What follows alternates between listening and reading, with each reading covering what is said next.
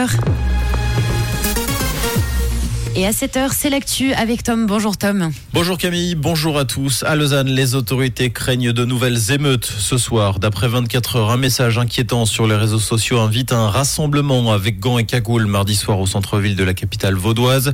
L'individu auteur de ce message convie également toutes les personnes de Genève, Yverdon, Neuchâtel, Berne et Zurich à se rassembler non loin du flon et se habiller en noir et armés de mortiers d'artifice. La police dit être au courant de cette situation mais se refuse à tout commentaire. Week-end, des vitrines avaient été brisées au flon. Sept émeutiers, dont six mineurs, avaient été interpellés. Le soulagement à Brienne, après quasiment deux mois, 52 jours exactement, les habitants vont pouvoir retourner chez eux. L'interdiction d'accès a été levée. Les habitants ont pu passer la nuit chez eux hier. L'accès aux visiteurs et aux journalistes sera autorisé à partir d'aujourd'hui. Un secteur au nord du village reste toutefois interdit d'accès. Des chemins pédestres sont également fermés en raison du danger de chute de pierre. La levée de l'interdiction d'accès reste néanmoins fragile et dépendante de l'évolution de la situation. Les autorités précisant qu'une nouvelle évacuation n'est pas exclue si la situation devait à nouveau s'aggraver. Après avoir fait des réserves durant la pandémie, la Confédération va se débarrasser de son matériel sanitaire périmé. Dans le lot, près de 140 millions de masques chirurgicaux qui vont devoir être incinérés. Dans le détail, il s'agit de 7 millions de masques FFP2 et 133 millions de masques d'hygiène. Ces derniers sont stockés dans les entrepôts de la pharmacie de l'armée. Pour leurs 2,2 millions de masques ont déjà été détruits pour une valeur d'1,2 million de francs.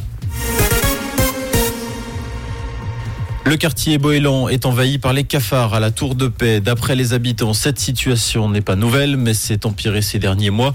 La façade du magasin Denner est également concernée. Ces 12 derniers mois, cinq interventions pour chasser les nuisibles ont été menées sans succès. L'Office vaudois de la consommation a été informé de la situation. Dernière sortie pour la fusée Ariane 5 ce mardi après 27 années de service. Son 117e et dernier vol est prévu ce soir entre 23h30 et 1h du matin depuis Kourou en Guyane française.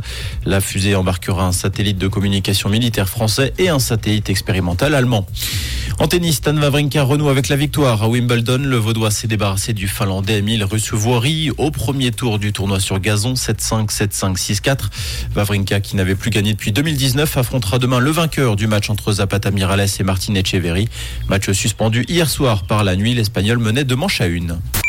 Comprendre ce qui se passe en Suisse romande et dans le monde, c'est aussi sur Rouge. Rouge Côté ciel pour ce mardi, du soleil et du ciel bleu, c'est ce que nous annonce Météo Suisse. On compte 12 degrés à Chaiseray, à Arzielmy ce matin et 16 degrés à Podé et à Grandvaux avec des températures chaudes en journée et un risque d'orage à prévoir hein, sur la région, notamment dans la nuit de mardi à mercredi. Une belle journée et bon café à l'écoute de Rouge.